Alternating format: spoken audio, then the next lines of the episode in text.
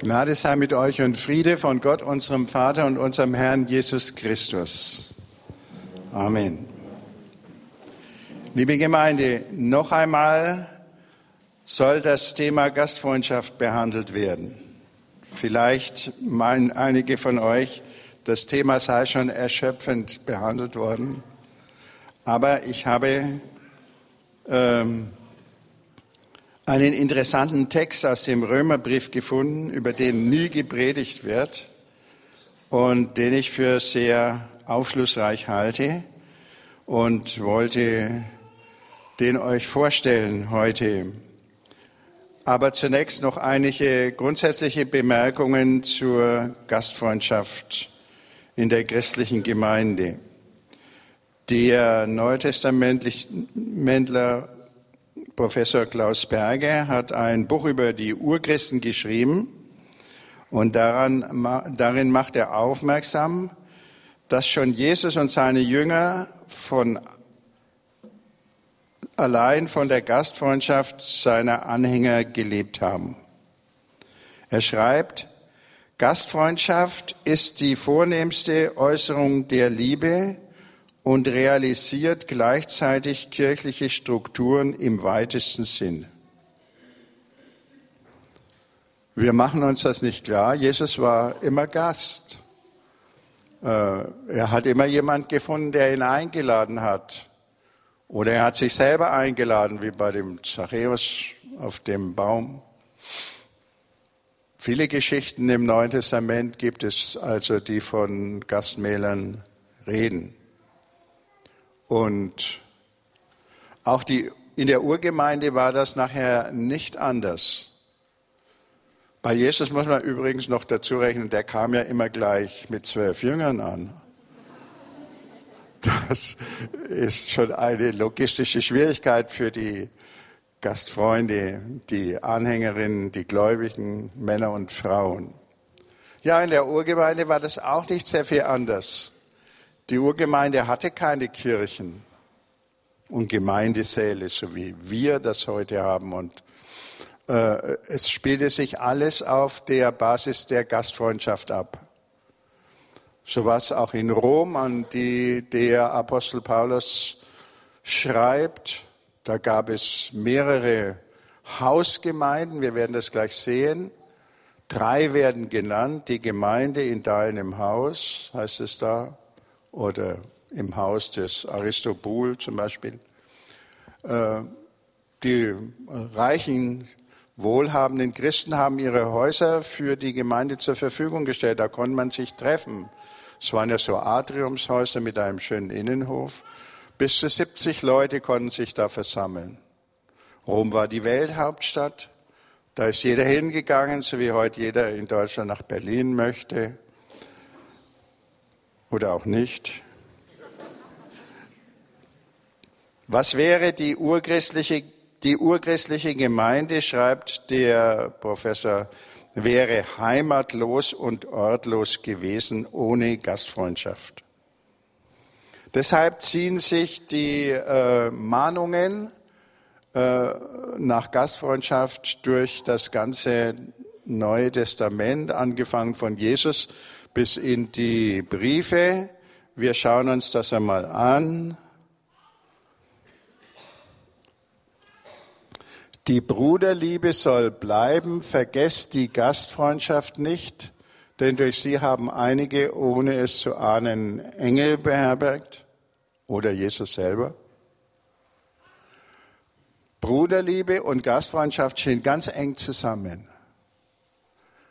Gastfreundschaft ist ein praktischer Ausdruck von Bruderliebe oder Geschwisterliebe, um das etwas neutral zu sagen. Nächster äh, Punkt aus dem ersten Petrusbrief. Seid gastfrei, ohne zu murren. Das wurde also manchmal anstrengend, das Gast. Da lag das Murren nicht so weit fern. Dient einander als die guten Verwalter der vielfältigen Gnadengaben Gottes, jeder mit der Gabe, die er empfangen hat. Erster Petrusbrief. Und jetzt zum Römerbrief. Römer 12, 13 folgende. Helft den Heiligen, den Christen ist gemeint, wenn sie in Not sind, gewährt jederzeit Gastfreundschaft. Segnet eure Verfolger, segnet sie und verflucht sie nicht. Äh, die Gastfreundschaft hört nicht äh, dort auf, wo die Freundschaft aufhört oder Verwandtschaft. Normalerweise laden wir ja Freunde und Verwandte ein, das ist auch recht und gut und notwendig. Aber die Christen haben, sind noch einen Schritt weiter gegangen, sie haben auch andere Leute, Fremde eingeladen. Manchmal sogar Leute, die ihnen feindlich gegenüberstanden. Jesus sagt, wenn du ein Essen gibst, dann lade Arme und Grüppel, Lahme und Blinde ein. Gastfreundschaft ist mit Liebe und Barmherzigkeit verbunden.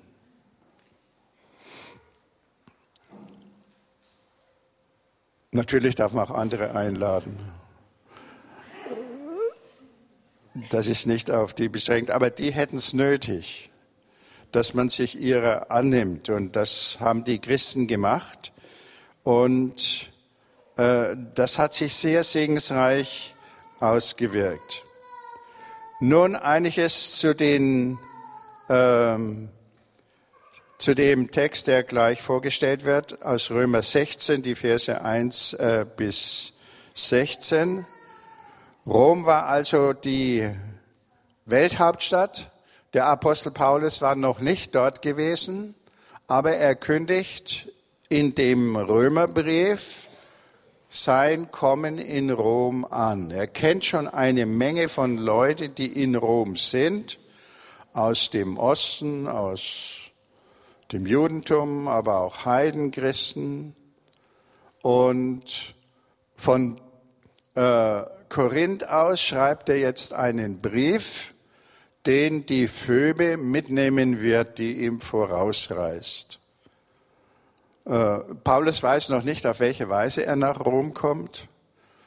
Wir wissen es, er wurde dann als Gefangener dahin geschafft. Ursprünglich wollte er als freier Mann hinkommen und weiterziehen nach Spanien. Aus letzterem ist wohl nichts mehr geworden.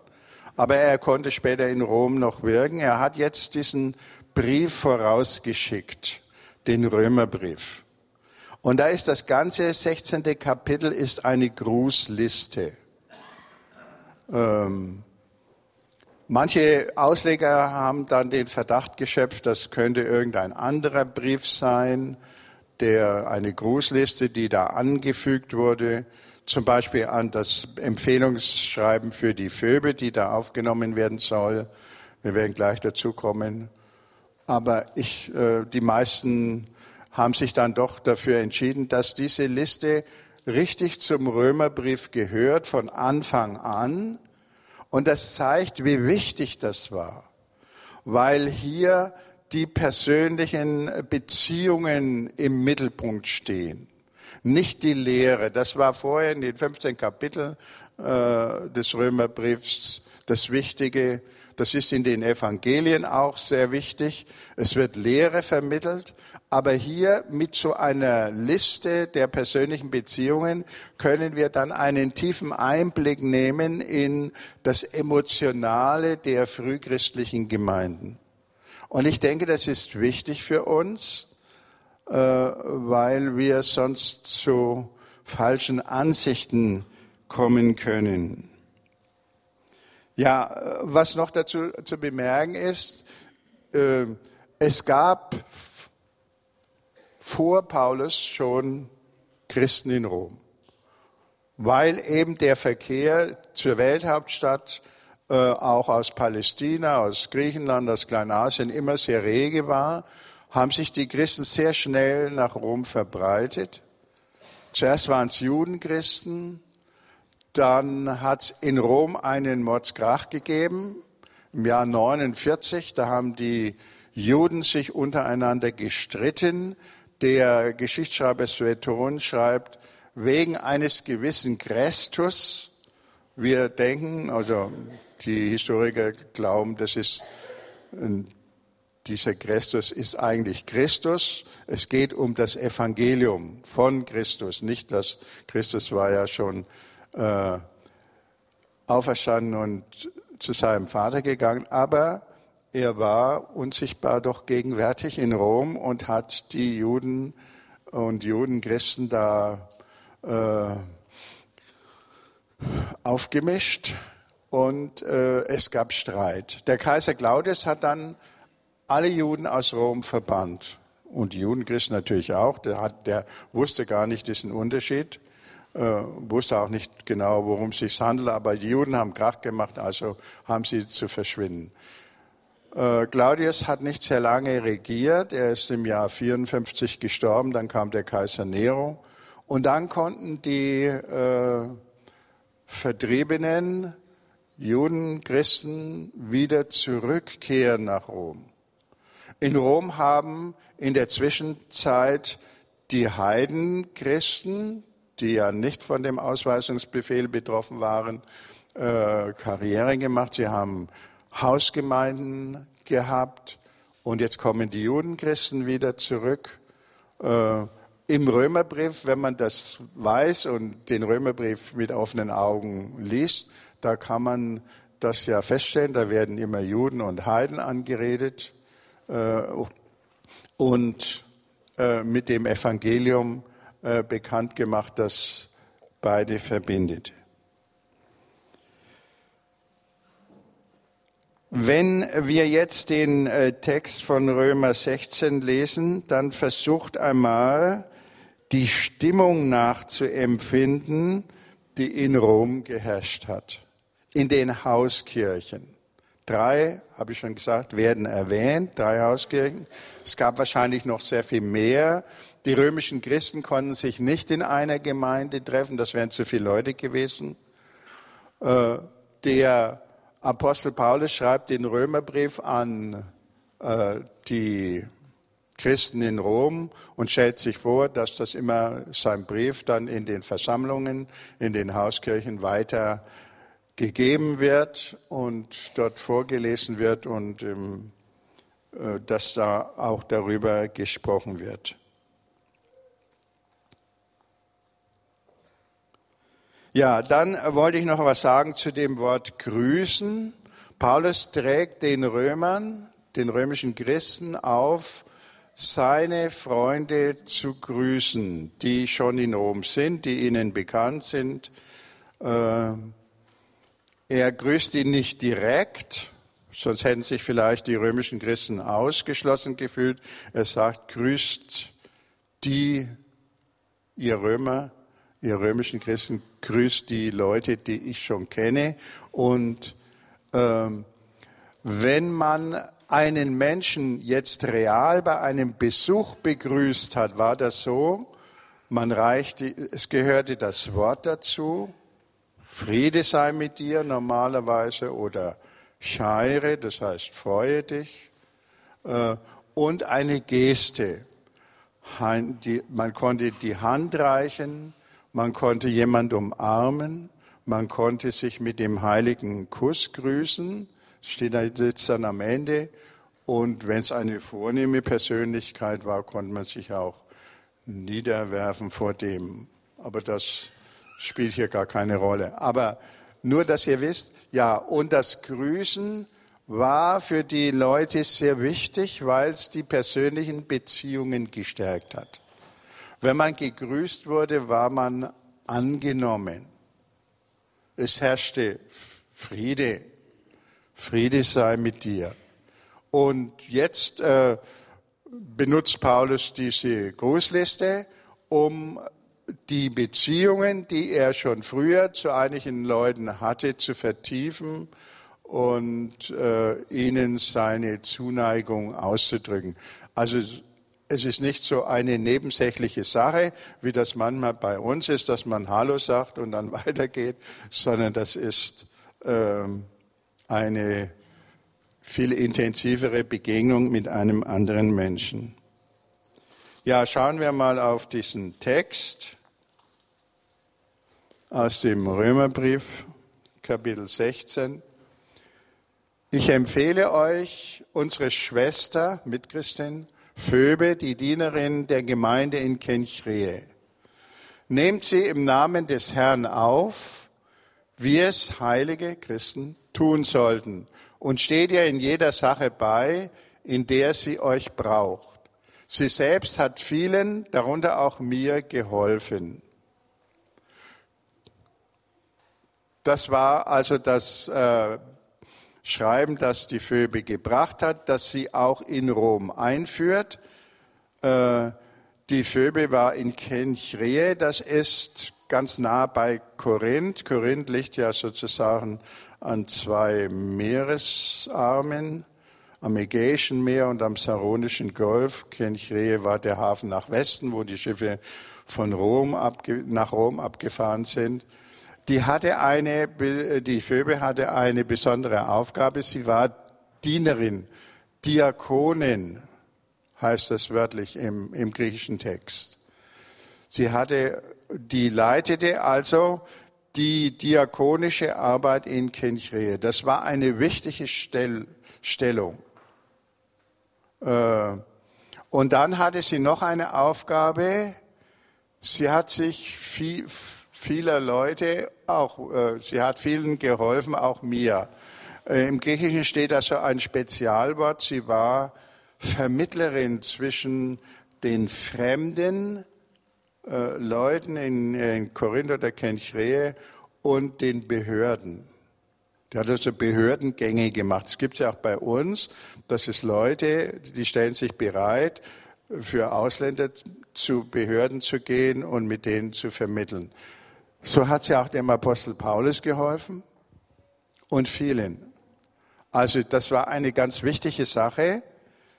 Vorsteherin oder Patrona heißt das äh, äh, im, im Griechischen oder Lateinischen. Erstaunlich ist, dass das eine Frau gemacht hat. Frauen, werdet ihr sehen, sind hier in dieser Grußliste sehr wichtig. Sie sind fast so häufig genannt wie die Männer und sie stehen an erster Stelle. Nächste ist Priska und Aquila. Priska heißt manchmal auch Priscilla, kommt auch in der Apostelgeschichte vor. Priska und Aquila, meine Mitarbeiter in Christus Jesus, die für mich ihr eigenes Leben aufs äh, Spiel gesetzt haben, ihren Hals hingestreckt haben, heißt das wörtlich. Nicht allein ich, sondern alle Gemeinden der Heiden sind ihnen dankbar. Als Paulus nach äh, ja, Priska und Aquila, sie wird zuerst genannt. Sehr, sehr bedeutsam, nicht? Anscheinend war sie die stärkere Persönlichkeit. Das äh, ist ein jüdisches Ehepaar. Aquila ist der Mann. Äh, die stammen aus Pontus, also aus der Nähe vom Schwarzen Meer in Kleinasien, waren Juden, kamen nach Rom, waren äh, Kleinunternehmer, sie hatten Handwerksmeister sozusagen, sie hatten eine Zeltweberei. Als der Claudius die Juden aus Rom verbannt hat, mussten sie auch gehen. Die kamen dann nach Korinth Dort hat sie Paulus, als er dorthin kam, getroffen. Wir wissen nicht, ob sie schon als Christen dort waren. Jedenfalls waren sie dann Christen. Paulus hat bei ihnen gewohnt, bei ihnen gearbeitet und die haben eine besondere Rolle gespielt. Sie haben eine Gemeinde in ihrem Haus, steht da in Rom. Sie sind wieder nach Rom zurückgekehrt, 54 oder 55, äh, und haben dort eine Hausgemeinde gegründet und waren Gastgeber also auch für diese Gemeinde. Äh, sie haben dem Paulus einmal das Leben gerettet. Wir wissen nicht genau, welche Gelegenheit er äh, meint. Er war ja öfter in Lebensgefahr. Sie haben ihren Hals hingehalten. Heißt das ganz wörtlich dort. Äh, deswegen sagt Paulus auch den Römern, und das gilt ja auch für uns, so, diese Leute sind ganz wichtig gewesen, dieses Ehepaar, äh, weil sie in ganz großer Hingabe, also bis zum Einsatz ihres Lebens, äh, äh, da eingestanden sind. Also die ersten zwei, die genannt sind, sind Frauen und der Aquila ist der erste Mann. Grüßt auch die Gemeinde, die sich in ihrem Haus versammelt. Das ist also die Hausgemeinde. Grüßt meinen lieben Ebenetus, der die Erstlingsgabe der Provinz Asien für Christus ist. Ebenetus, Asia ist eine Landschaft rings um Ephesus. Davon hat der Erdteil dann später seinen Namen bekommen. Äh, und der Ebenetus war äh, von dort, wahrscheinlich war er ein Jude, der ging nach Rom. Wir sehen die ungeheure Fluktuation im römischen Reich an solchen Bemerkungen. Äh, Christen waren also viel unterwegs. Das nächste grüßt Maria, die für euch viel Mühe auf sich genommen hat. Grüßt Andronikus und Junias, die zu meinem Volk gehören und mit mir zusammen im Gefängnis waren. Sie sind angesehene Apostel und haben sich vor mir zu Christus bekannt. Äh, wahrscheinlich ist der Junias eine Junia. Äh, der Name kommt vor, Junia als Frauenname, ein Junian gibt es eigentlich in der griechischen Literatur nicht. Äh, Im Griechischen steht es im Akkusativ, da kann man das nicht so genau sehen. Die waren ein, vermuten die meisten Neutestamentler heute, ein äh, Apostel-Ehepaar, ein ganz frühes. Jesus hat ja nicht nur die zwölf Jünger zu Aposteln gehabt und den Paulus dann, sondern der Kreis der Apostel war viel größer und die waren vor Paulus schon Christen und sie haben sehr viel geleistet. Äh, äh, Paulus kennt sie und lässt sie also hier grüßen. Ampliatus, das ist ein Sklavenname. Weiter bitte. Also Sklaven werden nicht übergangen, sondern sind auch wichtige Gemeindeglieder. Grüßt Urbanus, unseren Mitarbeiter in Christus. Das war wohl ein Römer, dem Namen nachzuschließen, ein freier Mann. Und mein lieben Stachys. Stachys ist ein Sklavenname. Sklaven wurden überhaupt häufig nach Göttern genannt. Ähm, warum weiß ich nicht. Manchmal haben sie auch Hundenamen gekriegt.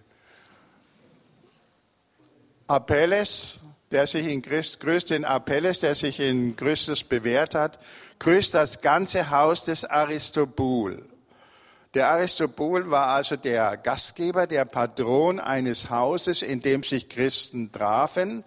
Wenn er nicht persönlich gegrüßt wird, heißt das, äh, dass freigelassene Sklaven oder Klienten des Aristobul äh, in seinem Haus, natürlich mit seiner Erlaubnis, eine Hausgemeinde führten.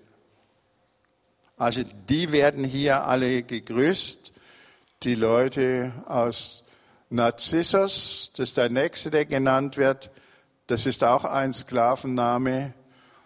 Die Tryphäna und Tryphosa könnten freie Frauen gewesen sein, die sich für den Herrn sehr viel Mühe gemacht haben. Persis ist eine Sklavin wahrscheinlich, aber auch sie hat für den Herrn viel auf sich genommen. Rufus ist ein römischer Name. Manche vermuten, dass äh, der schon in Palästina war. Der Vater des Rufus hat Jesus das Kreuz getragen. Aber wir wissen nicht, den Namen gab es wahrscheinlich häufiger, ob das dieser Rufus ist. Dann eine Frau, die seine Mutter geworden ist, Asynkritos, Phlegon, Hermas, Patrobus, Hermas und die Brüder, die bei ihnen sind. Das ist wieder eine ganze Gruppe.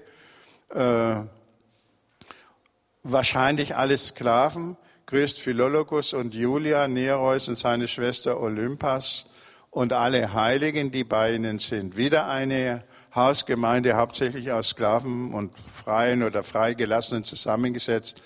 Grüßt einander mit dem heiligen Kuss. Es grüßen euch die Gemeinden in äh, Christi, heißt es hier. Was fällt, ihr, fällt hier auf, wenn man diese Liste liest? Das ist zunächst einmal die große emotionale Verbundenheit, die die Christen untereinander hatten, die auch Paulus hatte für seine Gemeindeglieder. Der heilige Kuss, der wahrscheinlich in jedem Gottesdienst, vielleicht vor dem Abendmahl ausgeteilt wurde, zeigt schon, dass die miteinander sehr verbunden waren. Das kann man nicht so ohne weiteres machen, äh, sonst wäre es bloß eine Zeremonie, aber äh, das war wirklich ein Zeichen der gegenseitigen Liebe. Auffallend sind auch die vielen Frauen, die genannt werden äh, und die wichtige Ämter hier begleiten. Normalerweise werden in den Briefen äh, nicht so viele Frauen genannt, eher mal am Rande. Aber hier hat man einen richtigen Einblick in diese Gemeinde in Rom. Man kann, äh, und da sehen wir, dass die Frauen eine sehr viel größere Rolle hatten, als man aus den anderen neutestamentlichen Texten annehmen könnte. Die waren also sehr wichtig, genauso wichtig wie die Männer von der großen Fluktuation über die ganze, im ganzen römischen Reich äh, habe ich schon gesprochen. Und diese Fluktuation macht es auch äh, nötig, dass die Christen gastfrei waren. Die haben sich aufeinander äh, verlassen können. Es gab natürlich auch vereinzelt kommerzielle äh, Gasthöfe oder wir würden sagen Hotels, in der Antike, aber das war eher für die reiche Bevölkerung. Christen konnten sich sowas nicht leisten, aber sie hatten ja ihre christlichen äh, Geschwister, wo sie unterkommen konnten. Ja, was noch interessant ist, von einem hierarchischen Aufbau der römischen Kirche ist hier kein Wort zu vernehmen. Im Gegenteil. Die Katholiken wollen uns ja immer klar machen, dass äh, der Petrus der erste Papst war äh, und dass die Kirche von Rom einen Vorrang hat vor allen anderen äh, und man sich dem fügen sollte. Auch der jetzige Papst hat solche Gedanken noch nicht aufgegeben. Aber wenn wir hier reinschauen, dann ist da keine Spur davon. Natürlich kann man sagen, wahrscheinlich war der Petrus auch noch nicht damals in Rom gewesen. Der kam erst später. Aber selbst wenn er später gekommen ist, hätte er bei dieser Struktur der Hausgemeinden keinen ersten Papst spielen können. Das scheint also unmöglich. Überhaupt die, in der äh, katholischen Kirche gibt es jetzt so Leute, die sagen, es gibt ein pedrinisches Kirchenmodell, das ist das Hierarchische mit Bischöfen und Priestern und so weiter. Und es gibt ein, der Peter hat mir das gesagt, Marianisches. Wahrscheinlich spielen dann die Frauen eine größere Rolle. Und äh, ich denke, ja, äh, das Letztere ist das Wahrscheinlichere, jedenfalls für den Anfang gewesen.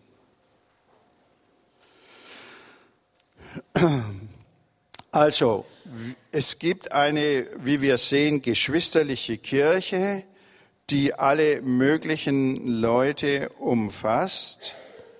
Äh, um das noch einmal zu unterstreichen, ist mir eine Stelle im Galaterbrief eingefallen. Es gibt keine großen Unterschiede zwischen, den, äh, zwischen der Gemeinde. Äh, es waren ja höchst unterschiedliche Leute versammelt, Juden und Heiden, Christen, Männer und Frauen, Reiche und Arme, Freigelassene und Sklaven, Herren und Diener. Und das, wenn man schon allein sich einmal überlegt, wie schwierig das war, äh, zur Zeit Jesu, in, zumindest in Palästina oder bei den Juden überhaupt, äh, eingeladen zu werden und mit einem Juden ein Mahl zu feiern, das war das ja kein Heide eingeladen worden.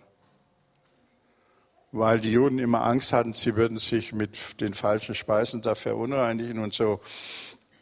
Und hier ist das auch zwischen Reichen und Armen und den Sklaven, ist das völlig problemlos, scheint es. Äh, Paulus schreibt im Galaterbrief, es gibt nicht mehr Juden und Griechen, nicht Sklaven und Freie, nicht Mann und Frau, denn ihr alle seid einer in Christus Jesus. Das ist es, äh, das äh, kann man also mit diesem Text wunderbar belegen. Äh, ihr seid alle einer. Das, ist eine ganz wichtige Sache. Darum kämpfen Christen in aller Welt auch heute noch. Wir müssen immer diese Grenzen, die unter uns äh, bestehen oder aufgebaut werden, wieder neu überspringen, auch zwischen Ausländern und Einheimischen und Fremden und Bekannten und so weiter. Äh, das darf für uns Christen eigentlich keine Grenze sein. Ja, einer unserer Gäste hier in Erlangen äh, vor zwei Jahren war das vielleicht, oder drei, der Alan Hirsch aus Australien, ein Judenchrist, der sich viel äh, mit der Missionsgeschichte befasst hat, der sagt, die schnellst wachsenden Gemeinden der Welt waren die Urkirche hier und die Gemeinden in China heute. Warum? der Urkirche. Äh, warum sind die chinesischen Gemeinden so sprunghaft gewachsen? Der Alan Hirsch sagt, die hatten nicht diese Struktur, wie wir Europäer sie haben oder Amerikaner oder Australier vielleicht, sondern Mao Zedong hat im Jahr 1949, als er die Macht äh, in China übernommen hat, alle christlichen Gemeinden zerschlagen. Es durften sich maximal 15 Leute treffen. Den Christen hat er ihre Bischöfe und Pfarrer weggenommen, die Verbindungen ins Ausland gestrichen. Ähm, ja, was übrig blieb, waren dann Hauskirchen. 15 Höchstzahl. Äh, und jetzt kam es auf jeden einzelnen Christen an der musste sich auf jede Christin, jeden einzelnen Christen, die mussten sich bewähren, glaubwürdig. Und das haben sie zum allergrößten Teil geschafft. Und dadurch haben sie in der chinesischen Bevölkerung eine hohe Achtung erworben. Und die Leute wollten wissen, was das ist, was die zusammenhält dass sie auch Verfolgungen äh, auf sich nehmen. Wir habt ja jetzt an diesem Text gesehen, Paulus schreibt von den Erfolgungen, Verfolgungen, wo die Christen einander beigestanden haben, wie zum Beispiel äh, Aquila und Priscilla.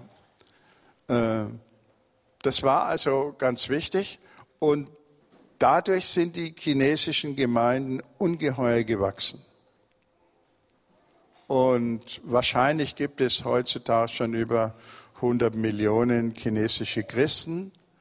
Äh, und wenn man also die Nachrichten von der Karin Anrich liest, äh, da wird es ja auch immer wieder beschrieben, die scheinen sich alle zwei oder drei Jahre zu verdoppeln. Ein ungeheures äh, Potenzial ist da. Andererseits sind die Großkirchen hier in Europa in eine Krise geraten. Sie erreichen die Leute nicht mehr. In der katholischen Kirche war es in der letzten Zeit besonders äh, schwierig, aber die evangelischen Kirchen haben ja schon vorher ziemlich abgenommen. Äh, was ist da, was kann man da äh, lernen von, von den Urchristen und vielleicht auch von den Chinesen? Äh, Christen können ihre christliche Verantwortung nicht an, äh, nur an professionelle Leute abgeben, an den Klerus. Und äh, Christsein, würde ich sagen, wird in diesen äh, christlichen Gruppen, diesen Hauskirchen verbreitet.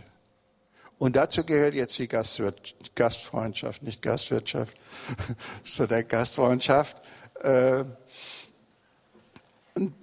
da seht ihr, das ist äh, deswegen so wichtig.